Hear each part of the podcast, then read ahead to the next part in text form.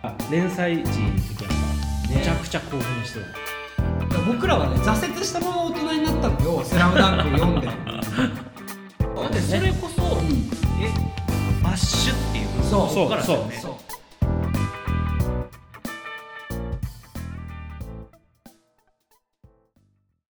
はい、えー、ポッドキャストオンルーフトップシャープ18になりますはい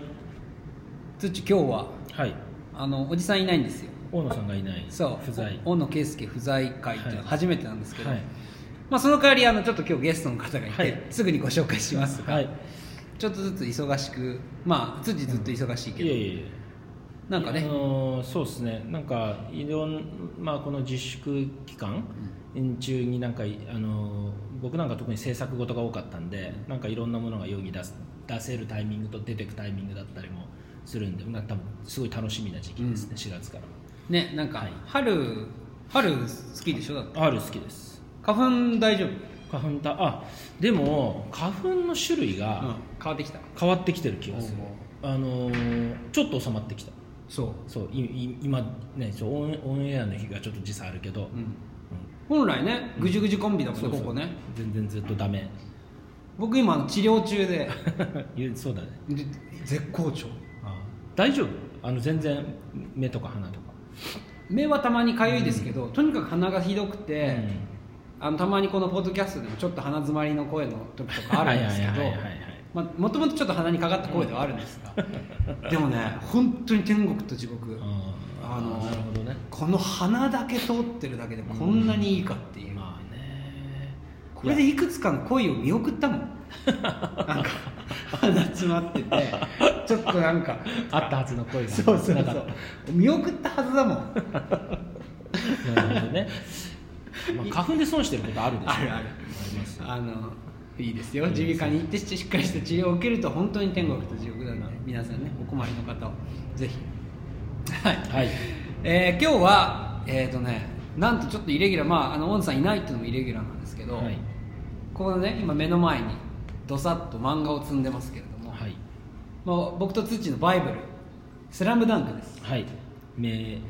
一番じゃないですか一番、まあまあまあねそうですよ、うん俗に言日う本漫画界の宝ですよ、あ、うんこれをちょっと語っていこうかと 「 スラムダンクの話をずっとするそうでルーフトップ関係ねえじゃんって言うけどやっぱり代表副代表がこれだけこうバイブルとしてますから、うん人生観にも関わってきてるじゃないですはか,、いはいはい、ちょっと喋って、うん僕らもそれを聞いてうんどう仕事にねとあかールーフトップイズムにね、うん絡んでるのかっていうのを自分たちでもこう再発見していこうという記録するってことはでい、すよ、非常にこう実験的な回なんですが、はオンさんもいないしはいでそんな助っ人としてはい来ていただいて ます、そうですね笑ってくれてますけど、えー前回も出ていただきました株式会社えーかなで代表取締役社長であります北岡亮太さんですはい北岡ですご無沙汰をしておりごま無す沙汰はい18回目なんですリねスナーさん的にもはご無沙汰僕はね、毎月のように会ってるんで、うんうんうんはい、まあまあメールのやり取りとかみんなね、うんもう毎日のようにやってしてますけど、はい、はいはい何回目でしたっけ僕3回目だからそう4回目け計3回目になるのかな三回目あじゃあ多出分た出たのはそうあだからえっとシャープ収録は2回目ああそうそそううかシャープはねいくつだったかな三とかいやもうちょっと後じゃない12345六ぐらいじゃないでも18までいってるんですね18まで行ってます、えーすごいなまあ各週1回2週間に1回配信でいや楽しく聞かせていただいてますいつもありがとうございますあの感想などもいつうんもいただいてね、うん、はい矢尾武を詰める会 そうねあれね人気ないんです よあの回八尾の会あの詰められてる矢尾あ武のみた回いなねなんかね人気ないんですよ ねあと一太郎さんの回もよかったですねーはいあはいはいなんかあのね知らない側面も僕,、うん僕でさえ知らない側面みたいなのもやっぱあるので、はいはいねで「スラムダンク、えー素人の私があそうそう「スラムダンクどうですかいやだからエピソードで言うと、うんまあ、1回読んだことは高校生とか大学生の時にあって、はいいわゆるオンタイムそうですそう時代です、うんうんでも僕サッカーやったんでそっか意外とバスケって実は通ってないけどなんとなく多分大学生ぐらいに1回通して読んで感動しうて、で、えっと、開業した時に会社をあの、はいルーフトップさんからのはい贈り物で,、はいそうです我々開業祝いが「スラムダンク全巻っていうそうですまあ、だからそれぐらいバイブルなんだろうなっていそうですね、うん僕らが押し付ける形で「スラムダンク全巻確かあの時は、えー、とこれいくつか「スラムダンク出てるんですけど、うんいわゆるオンタイム世代の単行本は全31回の,、うんあの31巻のいわゆる「スラムダンク、僕それですねねあの完全にそうですよね、うんで、えっとおそらく北岡さんに差し上げたのはこの全24巻の完全版ってやつあなこのかうこなれこれ、うんあのちょっと大きめのそうですそうです、うんなんかちょっと紙もこだわったそう感でじすのねそうですうんやつだったと思います、でおそらく僕らが今、えっと目の前にあるのは、えっと愛蔵版っていうかその真相再編版ってされてますけど、うん全20巻のバージョンで、うんうんうんうんまあジャケもねあいやこれすごいいいよね書き下ろしですごいちょっとさっきももう並べた瞬間に始まっちゃいましたけどね、うんうんかっこいいですよねこのジャケがこれさやっぱ本屋出た時にこのジャケ並びみんなやってたじゃない、うんわーなるほやっどてね、この印象がやっぱすごいいわゆる各本屋さん書店さんが面出しをね、そうこうしてうんなかなかないやっぱこれだけでも買っちゃおうかなみたいな、わかるわかるこのだからジャケットは後から書かれてるもちろんもちろんなるほどねだから何ていうんですかねやっぱ井上武彦さんを語る上でこの画力のまあ変化はい進化、はいはい確かに全然ね、一1巻かそうならんですよ全然変わりますもんねそう本当にすごいよね本当にすごいなんか、うんそのそう言うてもでも「スラムダンクの最初はちょっとねコミカルなうん絵だったりもするけど、うんもう途中からなんかなんつうの絵画みたいになってるよそうねなってる一ねコマ一コマまあ、それがこうリアルだったり、えーバガボンドにつながっていくんですけど、でその画力を持ってのこのジャケの描き方で、うん当時のやっぱりね自分のこう大出世作のジャケを描いていくわけなので、うんこのやっぱ一巻の桜木花道とかしびれますよね、へーこのなんか不良構図も確かにちょっとこう、まあ、もちろん不良漫画チックなうんあれだし、こうちょっと舐めてるといううかん下から、うん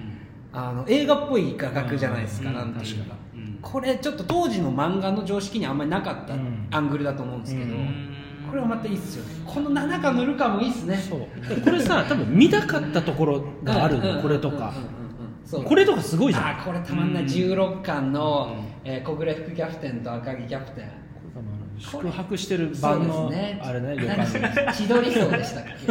あのけこれう裏に三つもいるんですねあ本当だそうそうあーさ卒業組そがこまねでで一個の絵なたんだまらいるっていんうねななるほどねそうかそうか裏もあるねそうだ、はい、早くもねちょっとこうオタクモードだい全ぶ開ですよ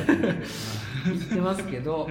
い、やいやそう今日はまあ「スラムダンクを語ろうっていうことでまあそんなにまあ12度全巻通して、えー読んだ程度の北岡さんと、うんまあ、年に一度は読み返すぞっていう、それすごいよな、で僕ももうもちろんそれぐらい大好きなんですけど僕実はその漫画離れっていうのをこの5年10年していあて、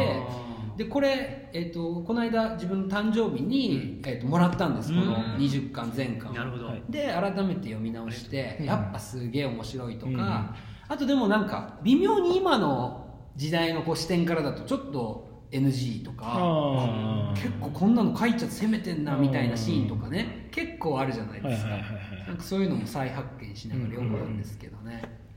僕は、うんだから小学校の時に「ジャンプ」で読んでてあそんな前でしでたっけ僕静岡なんですけど、うん当時その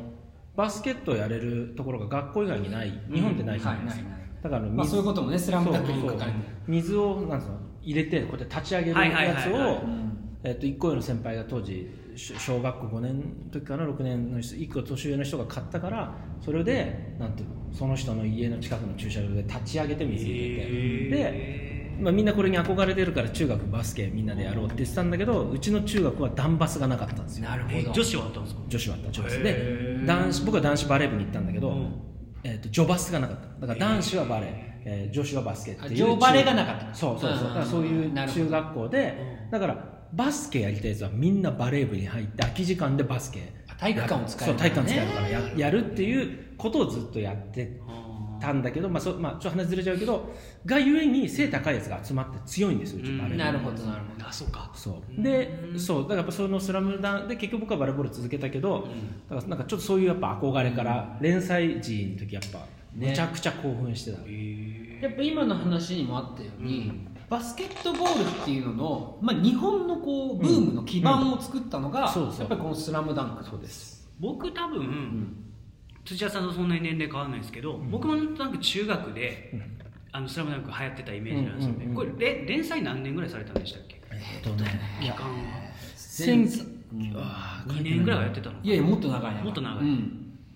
でもこれよくツイッチのもこう熱いトークになるんですけどこの全31巻、うんねまあ、その何版を読むかにもよるんですけど、これたった4か月の出来事なんでね、うんそうっすよね桜木花道のうん春から、うんえー夏までのかけてのこと、インターハイまでだからね、1年生そうやな普通は普通のスポーツ漫画のセオリーだと、そこからこう弱小が強くなってっていうのはまあよくある話まあ、なでもん高校スポーツテーマにするとまず3年は3ね年そういやだからこれは、うんあのどうしても当時比べられちゃうし質が全然違う漫画だけど「うんディアボーイズって同じバスケット漫画で,、で俺あれはあれで、まあ、あれ恋愛の話もあったりして、別のカルチャーであの、女の子のファンも多いし「うんスラムダンクとは違う漫画だと思うんだけどあれは3年間の話でわりかし2年くらい前に終わりましたねあだから20年近くやってたっていう。え ーある1試合を何何年かぐらい 何年もかけてそうそうなんだそれはそれで面白かったですよ、うんルール変わってんじゃないですかもうバスケ はでも「スラムダンクもまさに山王戦とかはうん結構な関数を割いてるんですよ、うんそこにね、うん最後の山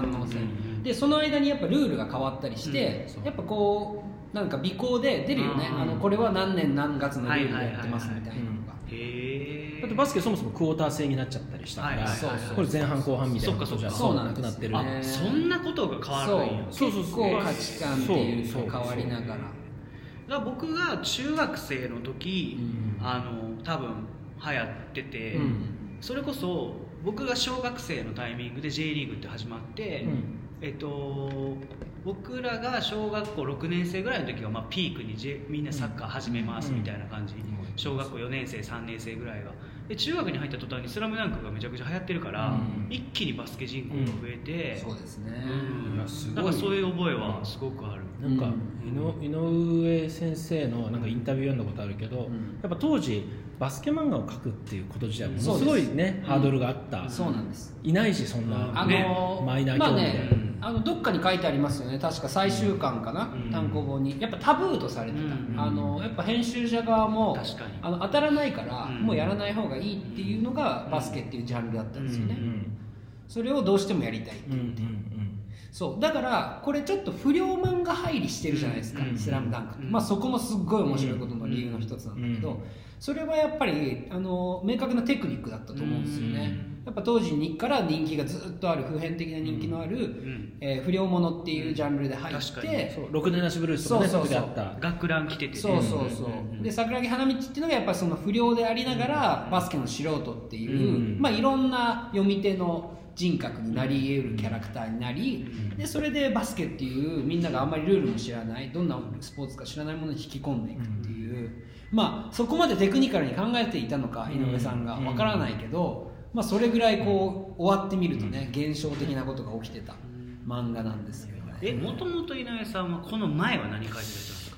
うんとね、確かルカワを主人公にした短編を書いてた、読み切りかなんか読み切りを書はいいはいてそれたバスケそれもバスケ、うん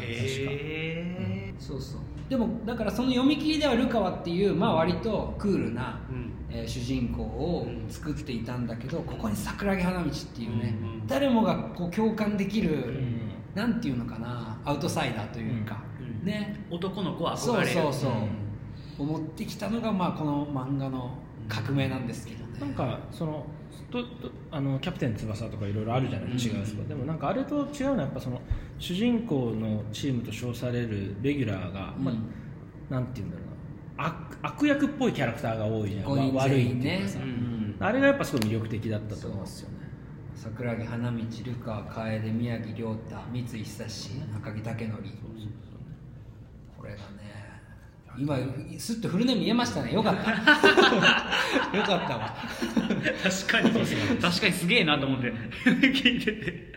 なるほどなまあこの5人のねキャラクター像がまあいいですよね、うんうんうんこれツッチーから聞いた話かなこの5人の誰を主人公にしてもなんか描けるみたいなこと言ってたんですよねえ井上さんがやっぱり誰を主人公にしても漫画が1冊描けるっていうなるほどね、うん確かにそれぐらい際立ってそう際立っる、てね、感じはしますよねうんうん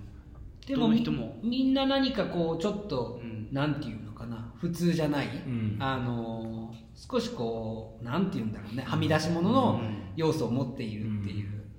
そこもまたいいんですよねいいいいいいんだよなんなかあのーまあなんなんて言うんだろうな僕そのちょっとうす記憶もうっすらだけどだいぶ昔だからなんかこの連載で毎週読んでる時にもうこの漫画ほど終わったって思ったことないとか、うんだんだん終わりに向かっていく感じじゃなかったかあらにー確かねうんこれどうなっちゃうんだろうってのそうだって2回戦で当たってるわけじゃない、三の三の音ねっていうかいきなりそこまでいっちゃうそう まあそうかそうかそうねそうちょっと順番がね、まずまずこの漫画確かにさあのそうですおさらいしていくと1990年に始まっうてん96年までうん6年間にわたあそってんぐらいあったんだはい全276話にわたり連載されましたこれツッチーは連載初回見てるってこといや初回を見てない俺多分あー90年くらいだから俺はもうと覚えてないけどそれこそ いろいろと話しとくけどうん高暮れ君の名シーンらへんから読んだ記憶があるえそれは何えっと両断線の多分あの決勝リーグの両断線かなうん多分そこらへんメガネくんだよねいわゆる伝説の回ですよそうそうあそこらへんがなんか四なんかタイムリーだった気がする小なる学校ほどの、うんそっか時そかっかな僕はでもな覚えてないけどまあまああの多分物心っていうかその普通に最後の三能戦とかは最終回はもう完全にジャンプで読んだ記憶があるんでへえーっ、とねでも多分始まってからはなんか後追いで、でもうこはのや流行ってたそうう流行ってたうんで何より「スラムダンクをやっぱり飛躍的にすごくすごい漫画にしたのはもちろんそこまでも面白いんだけどやっぱり単行本78巻のうんやっぱり三井久志はいはいがはいはい攻めてくるというか不良チームを引き連れてはいバスケ部を荒らしそうに来るんですよね潰しにだから来多る分こっちで言うと何巻になんだろう、 6巻とかあ五巻そちうょっと前になるこののか真相あだからもう完全にこれじゃないあほんまやこれやそうだねでめちゃめちゃ悪そうやん うこのもともとバスケ部にいたけれども、うん怪我をして、うんうんあーえー不良グループになってしまってあバスケ部をこう恨んでしまっあたの名シーンだはいはいそうはいはい三井久志が帰ってきてでここで安西先生にね、うんバスケットがしたいんですこれを言って、うんやっぱこの辺からちょっとただのあースポーツものじゃねえぞなるほどねああのちょっと感情移入が過ぎちょるっぞと、震える、うん 震えるよねなんだろこうこら辺からこれねすごいですよねやっぱ僕ね「スラムダンクの何がすごいってやっぱこれがすごいと思う、うん三井久志というキャラクターを、そしてその登場のさせ方と、うんその後がどう考えてだもってこれ普通にに見てたら仲間になるって思えない ポジションの人だもんね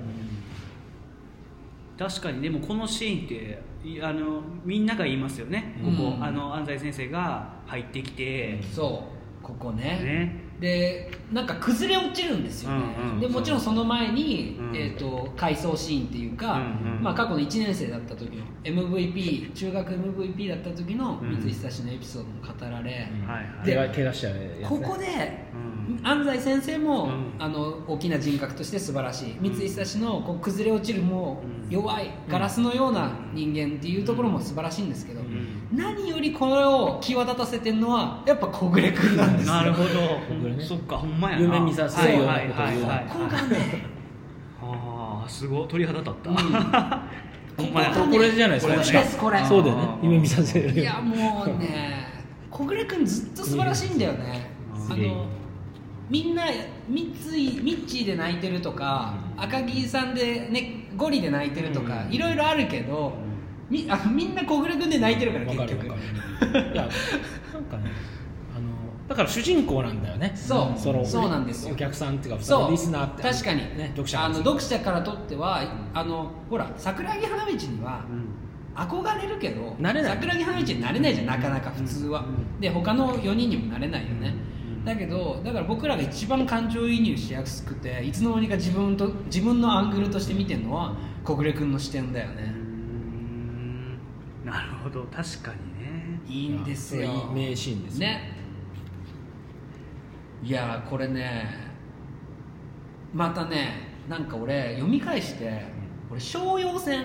うんでそんなに別に特筆して、まあまあ通過点みたいな感じ思ってるけど、商用船いいね、うん小面説白い何巻ぐらいですかえっ、とねこれだと7とかあこ8れとかかだとそう思うん青ですいけ青いじゃあど緑のユニフォームそう商用って、まあ、あの海南大附属と並ぶ、うんまあ、あの神奈川の 2, 二大強豪と言われて、はいはいはい藤間というかキャプはテいンはいとはいが率いる、監督兼みたいなそうこと強ね豪強豪チームなんですけど、まあ、決勝リーグに行く前に、えー、と湘北のこう強敵としてうん当たるんですけど、まあ、当然湘北がちょっと勝つんですけどねストーリー的には、でもなんか商用戦ってだからそういう意味ではそんなに僕重要なエピソードじゃないって当時はなんか思ってたんだけど、うんまあ面白くはあったけど、うんうんなんか今読むと商用戦でまたねこうバスケ漫画としてはここで完全にこうんう花開いてるというか、進化してるんだようね、ん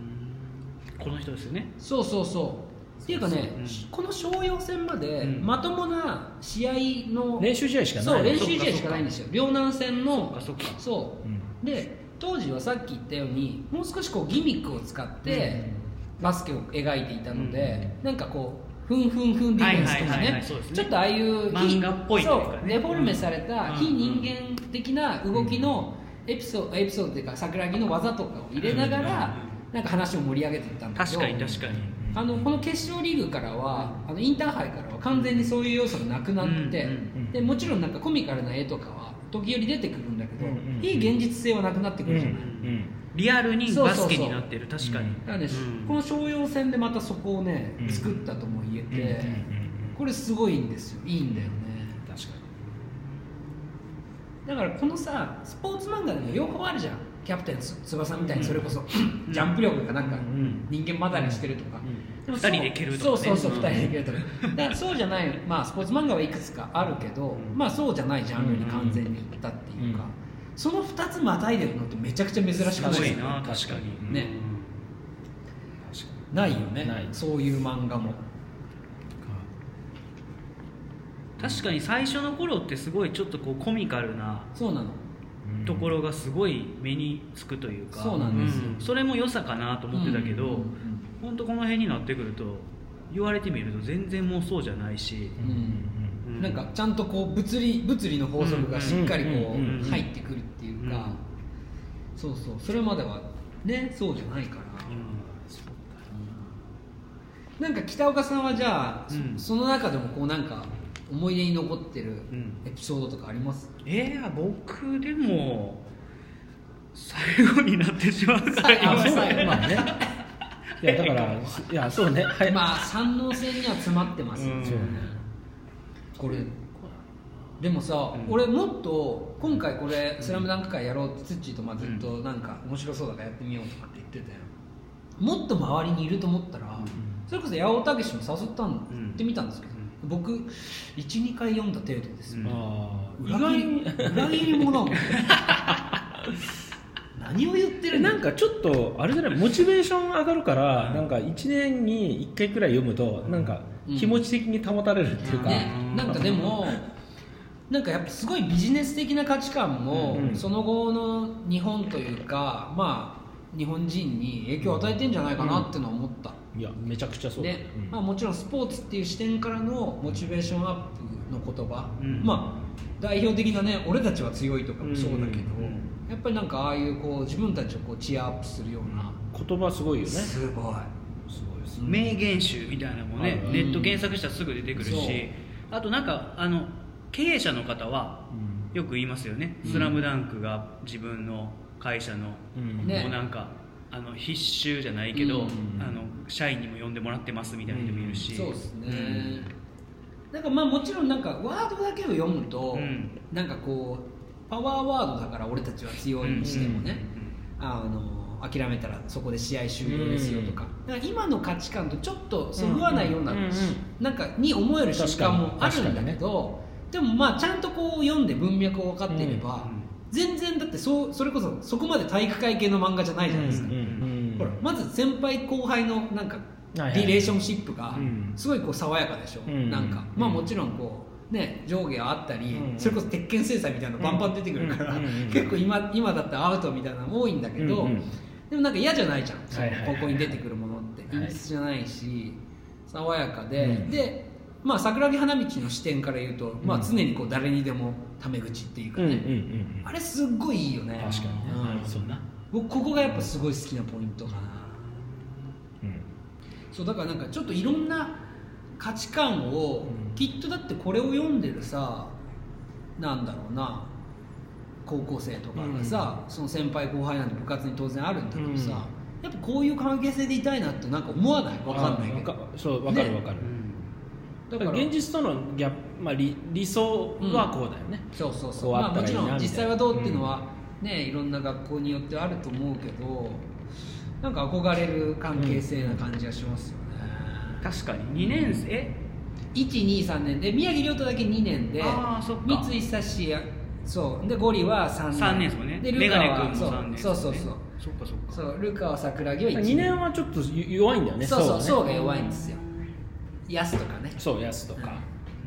でもわやっぱそこら辺もルカと桜木が入るんだけど、うんやっぱりその複雑に絡み合ってそうで出るんだよねみんな試合には、で実はほら両南とか2年が強いじゃん、はいはいはいはいはいから、はいはい本当は続いてたら、い来年どうだったんだろうとか、はいはいはあったわけですなるよほそどうそう両南は仙道が2年だし、あのほらあいそっかつそう福ちゃん福うんね、福田も2年だし、越野も2年でしょ確か、かなそうだから割と主力が2年にいるんでで3年は少ないんですよ両南はあのうんボスザルと、 ボスザルねあとあの副キャプテンのそうそう人だけうんそうなのだからね確かにね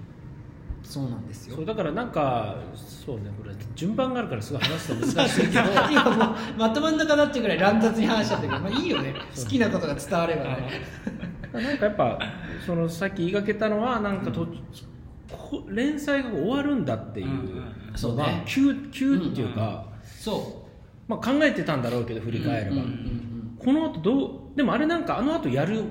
カードも見,、見せてたじゃん見せてた勝ってたら、うんうんなんか反対側に明豊工業がいてとか、はいはいはいは振りはできま上がってましたもんね、もちろん相和学院次の試合の相和学院そうそうもそう振りは出来上がってたしあのそうなんですよそうで海南の準決勝っていうのも見えてたから、うんあもうみもでうきこれてるじゃん再戦して、うんあのめねそう見勝って見えてたんだけど誰もがそう思うそうし明ね豊に勝って優勝だっていう、うんまあもう完全不戦はばらまかれてるが、うんそこを完全に裏切る形で終わった、終わったねでこれがうんいい裏切りになったといいう、なんだろうであれってこうまあオンタイムで読んでた世代もそうだし、うんいつから読んだ人たちもそうかもしれないけど要は挫折じゃない高校生にとっての、うんうんうんでほらゴリなんてこれでさあの大学の推薦なくなっちゃったわはけいだはいかはら、いはいねだから挫折なんですよ高校生にとって大きなだかうんら僕らはね挫折したまま大人になったのよ「スラムダンクを読んでそうなのよいやいやでそうもなんかあの時ああいう挫折のさせ方をしてくれてありがとうってうんういんうか、うんうんうんなんかそこありませんあるあるある、でも山王には勝ったぞっていううんそうねなんかそうだからさっき北岡さんが言おうとしてた、だから山王戦って本当にすごいじゃんすごいあれってなんか何なんだろうねなんかあの優勢に立つスタートとかさうんなんかあのあー前うん最初オねープニングね、あうんのそうそうオープニングっていうか序盤試合の序盤ちょっと東北制するじゃん制するんですよね、あれとかもなんか予想できなかったし、うんあのーでその後地獄の後半があるわけですそようねそうそうか覚醒していくしやっぱなんかあの時だから覚えてるのがあのなんていうのこれちょっとだからバスケの話だけど、うん田臥勇太同い年なんうではいはいはいそうえ日本人 NBA 行った多分そうだからやっぱあの能代工業って山王のモデルになったああそうだよそそううだなんだよそうそうで、あそこのやっぱトリプルタワーってあの、うん田臥の3年間って練習試合含めて無敗だから、うんあのもうあの最強のあの世代のバスケ、うん要するに深夜に高校の能代のあのなんつうのバスケの試合オンあったくらいだからさその静岡だったけど普通にあー放送されちゃってるバスケブあーーそれムぐらでい見 NBA とそう応えのあるそうそうそうあへーのだってダンクあるんだうもんん高あー校、なるほどねそんなチームないじゃない当時うんうんだからやっぱ海海外のバスケ見てるみたいでだからやっぱなんかその、ね、さ作詞井上先生も言ってくれてるけど、なんかそのなんかリンクはあったよねやっぱ読んでる時当時。あとこれだからそこまで私服のシーンって出てこないけど、んファッションいいっすよねあーサイズ感とかすっげえいいんすよスニーカーの話もそうだっ出ててたそよれね。こそ、うんえバッシュっていう文化そうがここからですよねそうあのもちろんだからあったから描かれてるっていうのもあるけど、うんうんやっぱものすごくニッチなね一部の人のカルチャーだったけど、そうえそうそうこっからじゃあジョーダンとかジョーダンうんとね日本の流行、まあ、大ブームはこううん、そうだから NBA のブームと「スラムダンクがかぶってたから、うんうんうんやっぱそそれでジョーダンがやっぱドンっていった、うんそうねあのなんて言うんだろうな、うんあのロゴしかりだけど、うんあのダンクするし、うんだけど、まあ、ここに確かいや完全な履いてますよねそうジョーダンいくつか履いてるよね、そうそううんああてかこれそのなんてそうですそよのエピソードが出てくるんですよ、うんジョあそうだそうだジョーダン6を、そうだそうだあの店長から買ってはいはいはいはるこさんとこうデートしながら、ね、あの店長から買うっていう、うんうんであの店長とゴリたちがつながってたっていううん後からのやつもいいしね、うんそうもうね確かにファッションもそうファッションいい、うんあとこれねこれですよこのそうそう知恵子スポーツでこの店長がね、うんうんでずっと店長がそのバッシュの話してんだよねももう店長のなんだよねなんかがそうこれ店長のやつをもらっちゃうんだよだから確かそうそうそうそうでこれをね「いかすなそれ」って言って、うん30円で売ってもらう っていうなんだろうねこのむちゃくちゃなんだけど、一切嫌な気がしないこの桜木花道のキャラクターこれってどっから来てんだろうねなんかそれはね俺見たデニス・ロットマンだよへーデニス・ロットマンがモデルに書いたみたいなうん一番最初あの坊主になってはあはあロットマンだうん髪がカラフルになりました、はいはいでやっぱあの人ってリバウンドでシュート下手であーでとにかくやっぱなんていうのあんな荒くれ者だけど味方が打ったのをミスったのをカバーしてそれをなんていうのはあするタイプだから実は縁の下のリバウンドをあそうんねな派手やけどねそうそうそうたまに最近いますよねロッドマンのバコーン ってプリントされた T シャツ昔流行ったじゃないですかはいはいはいこの当時あれ今古着で着てる人、うんたまに見るなだからやっぱこのファッションの感覚とか、うんまあ、スニーカーブームとかもね、うんそうの、まあ、火付けでもあるしでやっぱブルーズだったからこのそうね、ユ小ニフォ北ームががね、小北の赤、うん赤白カラーも。で、これだからさ、今に根付く、やっぱ日本のヒップホップカルチャーにも完全に影響してるじゃないですか。確かに確かにほら、ルーフトップとちょっとつながってきた。お前や ほら、ちょっとつながってきたでしょ。だからやっぱりなんかこうこういう土台を、まあ、これを直接読んだ世代も読まなかった世代も、やっぱ「スラムダンクの影響って完全に受けてるっていうかね、うんえバスケってそもそもどういう始まりなんですかねえー例えばサッカーはイングランドっていうかああー起源こでもアメリカのスポーツなんじうんゃないやっぱり絶対そうじゃないねなんとなくなんですけどやっぱ黒人カルチャーのイメージはやっぱすごそくあうるですし、ね、まあ、ストリートカルチャーなんですね、うん要は路上のカルチャーですよね、まあ、3on3 とかね、うんワンオンワンとかもあるしやっぱその優秀な選手やっぱりうん黒人の選手がやっぱ多かったかうんら、そうですねそういう意味では日本人の解釈としては、うん確かにヒップホップとまあそうかもね、そイれは全然。イコールの部分。分は、あね、ーブラックカルチャーとしてのニ,、ニュアンスもあるのかなやっぱバこのスケットボールはアメリカの、うんえー、と YMCA いわゆるあそこね YMCA の体育教師ネイ・スミスによって考案されたスポーツ何年くらい19 1891年ああ、でも百何十年100何十年の歴史でまあ一一つのボールを手で扱い長径のコート上の両端に設置された、えーリングにボールを上空から通すことで得点を競う、なんか、だからなんか俺もちょっとルール100%細かく分かってないけど、確か俺もちょっと最近っていうか当時はそれこそ「スラムダンクのあの説明で書いてあったけど、うんゴールの上に手出しちゃダメなんだよはいはいはいそうそうそうだからダンクダメなんだ本当はなるほそどうだけどなぜかあれが黙認されてるっていうめちゃくちゃそうそうめちゃくちゃなスポーツだよねそれも解説されてますよねどっかにそうあるあるのそれだとダンクもダメってことになるけど、もうそれはなぜか OK しらけちゃうから OK になったすごいですねなんかアメリカっぽいですよねめちゃくちゃじゃないですかあのーうんこれ変わってんだよねでもね確かこれもあの漫画うんの作中に、うんうん要はリングより上にボールがある時に、うんディフェンスであろうとオフェンスであろうと、うんそのボールを触っちゃいけない、うんうんでこれあの桜木花道2回、えー、とこのルールで、うんあのペナルティ食らってるんですよね、あの作中でも、うんうんうんそうそうそうそううんだから過ぎてるそうディフェンスあのディフェンス時も入ろうとしたら取ってでも得点になっちゃってなんでだっていう例えばそうんのスリーポイント打たれた時ゴールの上にこうやって手背高い人そがやっうそうちゃったら取れちゃうからそれはダメだってそういそううそうでもダンクはいいんだダンクそうはいいそうなるとでそうまさにそういうセリフといううか、んあの井上さんがなんていうのかな解説してくれてるこうそうそうへーぎあの漫画化されたキャラクターが出てくるんですけどはいはいはいはいはいその人がこう説明するんですよ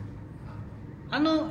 ね井上さんうんもちょっとこうファッションもいいですよね、いいんあでのすキよャップかぶってる感じがねそうキャップ裏にかぶって、あそういう意味ではめちゃくちゃ最最新のいやすカルチャーそうだからをね描いてたよなこの時期本当に今読んでも全く古くないし、うんまあ、あとはこのやっぱ画力のアップの仕方ね、まあ一巻からもうまいんですけどね、もちろん一巻からうまいん本だけど当にここい絵や画みたいになってるよねすごいうん最後すごいすごい本当にでだんだん文字減ってくるじゃん、うんどんどんほぼなんかもう絵だけになってセくるリフないとかそんなんですもんねうん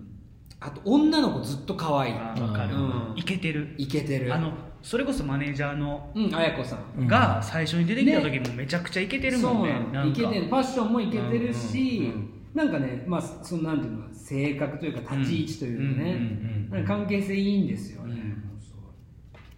あとこれすごいだからマニアックな視点になるけど、ちょっとしたこの本当に休日のシーンとかの、うんうんうん春子さんとか春子さんの友達とかのファッションいいっすよえものすごいー すごいなそれかわいい可愛いんだよねなんかねほら制服の学校だとさ私服みたいなはいはいはいあーみたいなのあるでしょ、はいはいはいあるじゃんあるあるいやなんか想像するからにあるんだけどさ、うんうんもうそういうのの一番いい私服のあもうこのその私服で最高っていう状態なんだよねみんな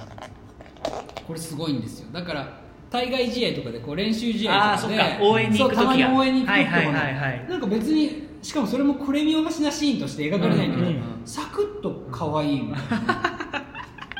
いな当時の一番いい感じっていうへえ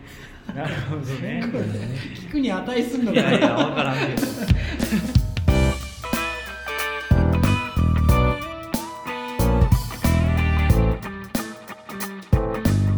逆に喋りたいって人が出てくるかもしいれやないそう俺もあのもっとねぜひあの俺にも喋らせろって絶対出てくると思うからぜひですけどねあとなんかこの神奈川湘南エリアを舞台にしたっていうのもちょっとこれミソじゃないですか、うんなんかこのなんだろうねちょっとこううる海沿いの香りもいいじゃないですか、うんこの漫画に漂う、うんねならではのねそうそこまでなんか別にめっちゃ地元のロケーションとか出てこないんだけ出どてくる別に、あれから10日後ってあるじゃん、うんこの最終回の後にススイイッッチチで、だようんタイトルタイトルねあれでさマキがさサーフィンしてる